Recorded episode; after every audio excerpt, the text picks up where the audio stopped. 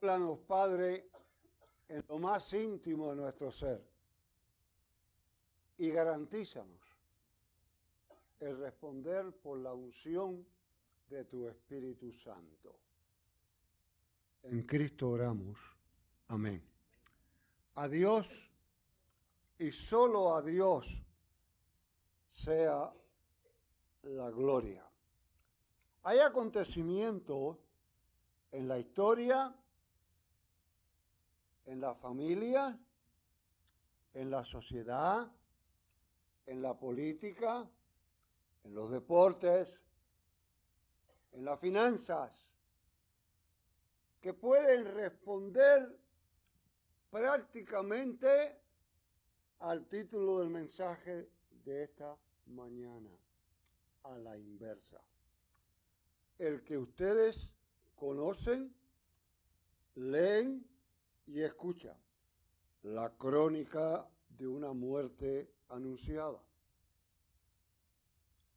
Hay acontecimientos en la vida que demuestran que es muy poco.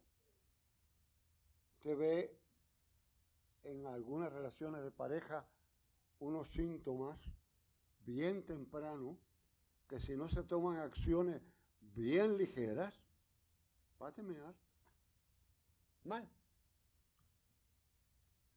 Usted ve en la economía si se gasta más que lo que se recibe, se va a ir al hoyo. Aunque no nos guste, pero son realidades. Si usted acumula material de una clase y está muy ocupado en otras cosas, va a colgarse. Y así podemos ir. Si hay unos síntomas en el cuerpo y no se atienden, van a tener un resultado final. La sociedad ha ido dando síntomas de muerte. Vivimos en una sociedad de muerte. ¿Sí? Ustedes pensarán que se celebra mucho la vida, se celebra la juventud, los conciertos de juventud, las comedias de juventud, pero vivimos una sociedad de muerte, continuamente. Nos hemos ocupado de separar a Dios totalmente de la vida del pueblo. Su excusa de separación iglesia y Estado. Lo hemos hecho perfectamente. Y en la educación hemos levantado mogules que creen que saben mucho y su posición, posición oficial es negar todo lo que sea religioso. Ustedes saben que en estos momentos en Irlanda se proclaman que son la primera nación que está libre de muchachos con síndrome Down. ¿Y ustedes saben por qué? Porque en el proceso de embarazo de las madres, si hay algún síntoma de síndrome de Down, lo hacen abortar. Tan sencillo como eso. Ustedes saben que hay una función en Europa que ya no está hablando de aborto, eso es, las Naciones Unidas ahora hablan del derecho universal, ¿ah? derecho universal del aborto. Pero hay naciones ya supuestamente avanzadas que hablan de lo que ellos identifican como el post-aborto. Si una criatura de 5 a 8 semanas tiene defectos o no le conviene, pueden eliminarla. Yo le llamo a eso crimen. Hay una denominación religiosa que dice que ella no apoya el aborto, pero es pro-choice. Es pro-choice. Puede escoger. Y así usted va a ir anotando una tras otra, tras otra, tras otra, las situaciones que existen. La droga, el sexo desenfrenado, el odio, las luchas raciales, las luchas de clase, ocupan un lugar primordial, los asaltos para ver quién tiene más, quién posee más, quién se ocupa de más, la ansiedad de dominar a los demás, el odio al que es diferente, se convierten en una cultura de muerte. Una cultura de muerte que al final lleva a la muerte verdadera. Y yo vengo en esta mañana a usar como base la crónica de la vida anunciada, la contradicción completamente, la contradicción adversa a todo lo que hemos mencionado. Yo le confieso a ustedes que si yo hubiese recibido en este momento la noticia de Beatriz, este era el pasaje ideal. Yo no lo esperaba, ni ninguno otro lo esperaba. De hecho, todos anhelábamos su salida del hospital. El apóstol San Pablo, cuando escribe Y en Roma, cuando el autor hace el relato que tiene, está explicando algo que es sencillo para ellos entender. No que estaban copiando, ¿eh? Cuidado con eso. No que estaba tomando de la cultura del momento, sino que estaba aprovechándose del momento histórico para que pudieran entender lo que es la vida. El bautismo no es un hecho de la iglesia del Nuevo Testamento. No es un proceso cristiano totalmente.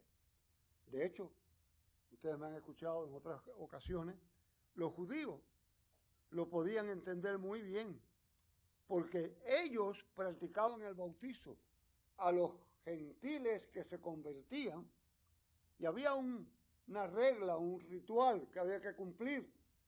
40 galones de agua, que tiene un significado, eh, desnudos completamente, eh, cortándose el pelo, las uñas, tenían que mojarse todo el cuerpo, tres testigos presenciales, escuchaban la lectura de la ley y se entendía que cuando salían de ese ritual eran una persona totalmente nueva.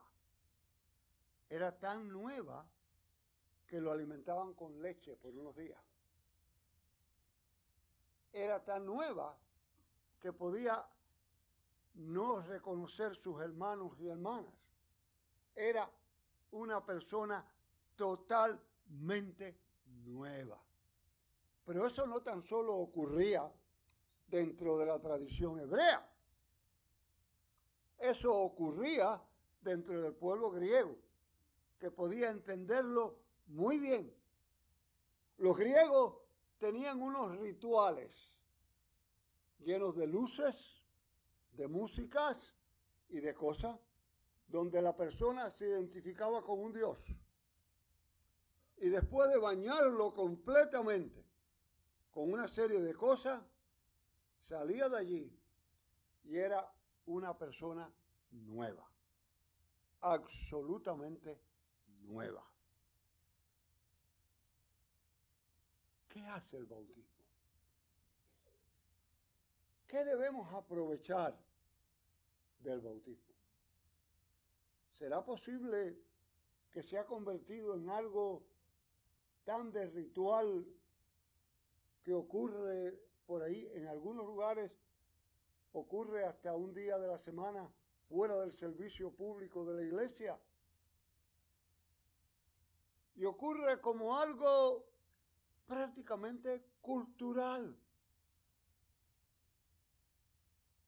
Algo que no tiene mucha relevancia. Pero el pasaje que está frente a nosotros nos debe llamar a la reacción.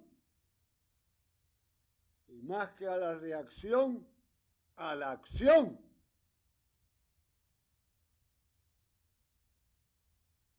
Si somos muertos con Cristo, también somos resucitados con Él. El bautismo debe ser esa enseñanza continuamente. En sus momentos de tentación, cada uno de nosotros debe recordar sus votos de bautismo. En sus momentos de debilidad, son los momentos para agarrarse del valor del bautismo. Cada vez que presenciamos el bautismo en la iglesia, debemos recordar lo que nos corresponde a cada uno de nosotros. No hay la menor duda que en el bautismo está el anuncio el anuncio central, que pasamos de muerte a vida. Si algo yo quiero recordar de Beatriz, es eso, que en medio de sus dificultades, en medio de sus dolores, en medio de una congregación que fue sorprendida esta mañana, en medio de un coro que está dolorido. Podemos proclamar que ella pasó de muerte a vida, de enfermedad a sanidad, de soledad a compañía de necesidad a abundancia. Podemos proclamar que por fe, no por ninguna otra razón, no por ningún otro mérito, por fe fue revestida de Cristo Jesús. Pero, ¿qué me dice eso a mí. ¿Qué le dice eso al coro? ¿Qué le dice eso a esta congregación? A los que me escuchan. Que tú también, que yo también. He de pasar de muerte a vida. Que el bautismo es la crónica de la vida anunciada, de la vida eterna, de la vida que no termina, de la vida que permanece, de la vida que florece. Y en el bautismo deben haber tres pasos que se recuerden. Uno es el perdón. ¿Sí? En el bautismo se nos debe recordar que hay que perdonar. y usted estará por ahí con hormigas en la parte final de su cuerpo. Perdonar yo a fulano, perdonar yo a fulana, con los daños que me ha hecho. Sí. Perdonar. Uno de los pasos clásicos es perdonar para la salud suya, espiritual y aún física, para su tranquilidad, olvidar. No quiere decir que te va a estar comiendo en el mismo plato, ¿eh? Pero quiere decir que usted perdona. Cada vez que yo observo un bautismo, me examino. Soy capaz de perdonar como Él perdonó, porque eso es lo que decimos, que somos sepultados con Él. Sepultados con Él quiere decir que los pecados nuestros fueron enterrados. Presidente norteamericano que más yo admiro fue Abraham Lincoln. Si usted tiene el tiempo, lea alguna de la vida de ese hombre. Toda una entrega total. Yo sigo pensando que el que más Biblia conocía de todos los que han pasado por ese oficio fue él. Y en un momento de lucha terrible, él se reconcilió y perdonó a su secretario de guerra, que le había hecho la vida imposible. Le había hecho desde reírse de él con el dicho que decía de, ¿para qué están buscando ustedes un gorila en África si tienen uno en la Casa Blanca? Las burlas y el odio eran continuos hacia Abraham Lincoln y él se reconcilia con esa persona. Los miembros de su partido más íntimo le llaman la atención y le dicen, ¿cómo tú te atreves? ¿Cómo tú te atreves a perdonar? Los enemigos se usan para destruirlos. Y Lincoln le dice, precisamente eso fue lo que hice. ¿Cómo? Si a mi enemigo lo convertí en un amigo, ya no tengo enemigo.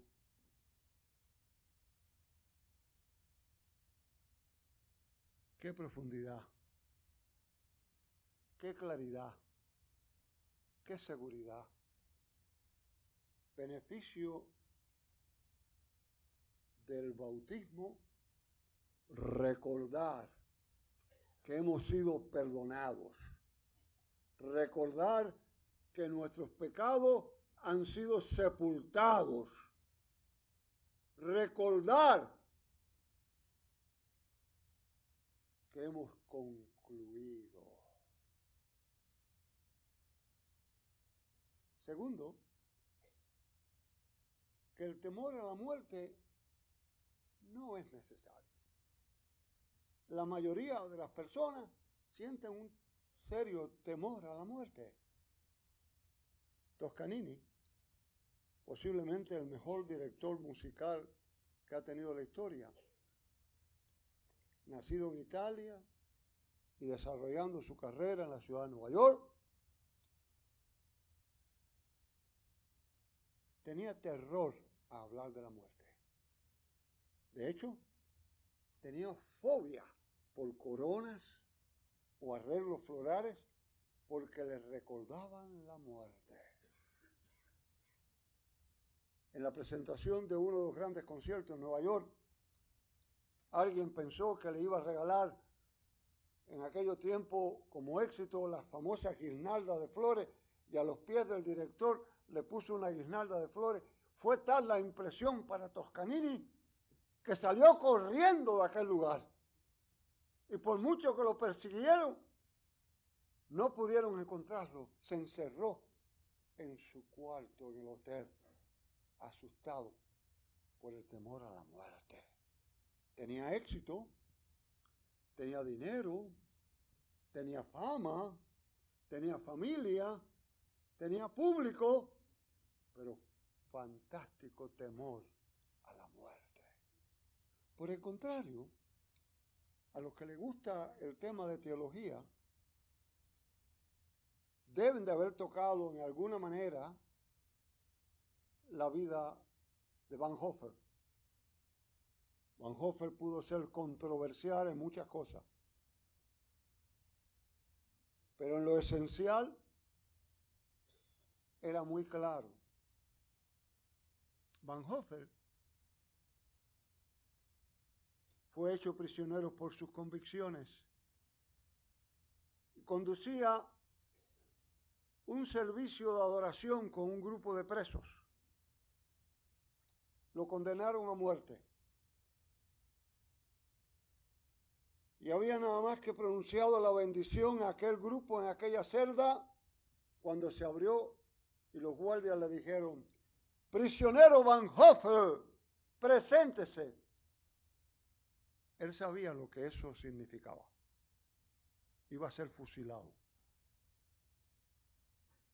Se viró al grupo que él había atendido y le dijo, ellos piensan que esto es el final.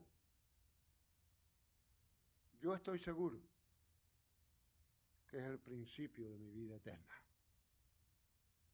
Y en media hora había sido fusilado José. ¿Qué diferencia, verdad? ¿Qué diferencia tan radical? ¿Qué diferencia tan drástica? Y el tercero es recordar la resurrección. La resurrección es más que lirios, es más que conejitos, es más que ropa nueva. Todo eso es bueno, yo no estoy diciendo que es malo. Es más que música alegre, es seguridad, es confianza, es entereza. En los momentos de lucha más grandes entre el ateísmo histórico marxista,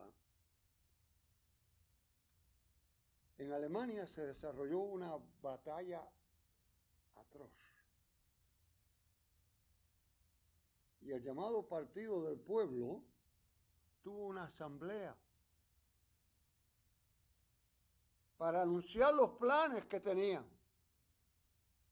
El líder se subió a la plataforma y dijo, le voy a dar oportunidad a todos, pero tienen que ser breves y tienen que circunscribirse en unos pocos. Hablaron, dijeron atrocidades de aquello, lo que había que hacer, lo que había que desbaratar, todos los demás y todo el mundo aplaudió, todo el mundo estaba de acuerdo. Cuando terminaron todo, el líder dijo, ¿quedará alguien aquí que quiera decir algo?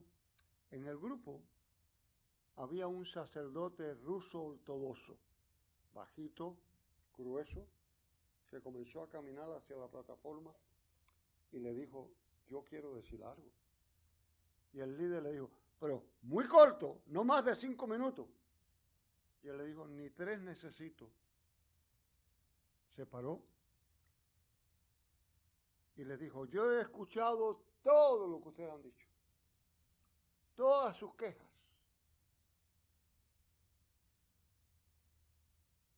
Yo les quiero decir, con voz de trueno salió, Cristo ha resucitado.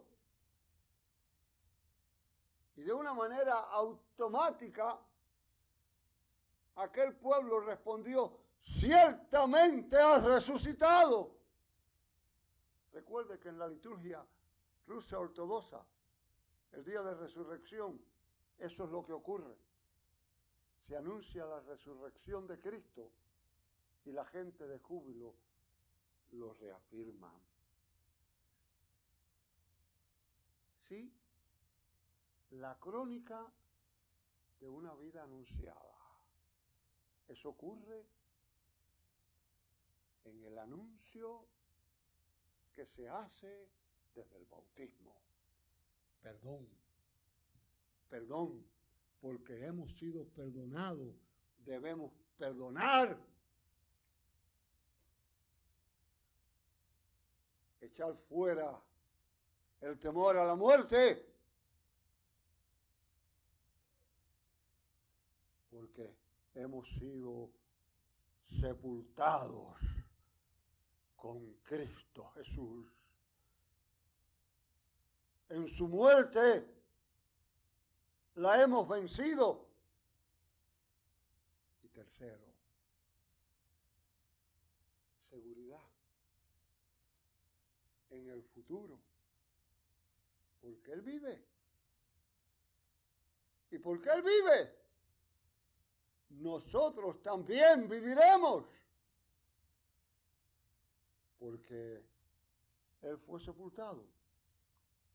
Pero al tercer día resucitó de entre los muertos y vive para siempre.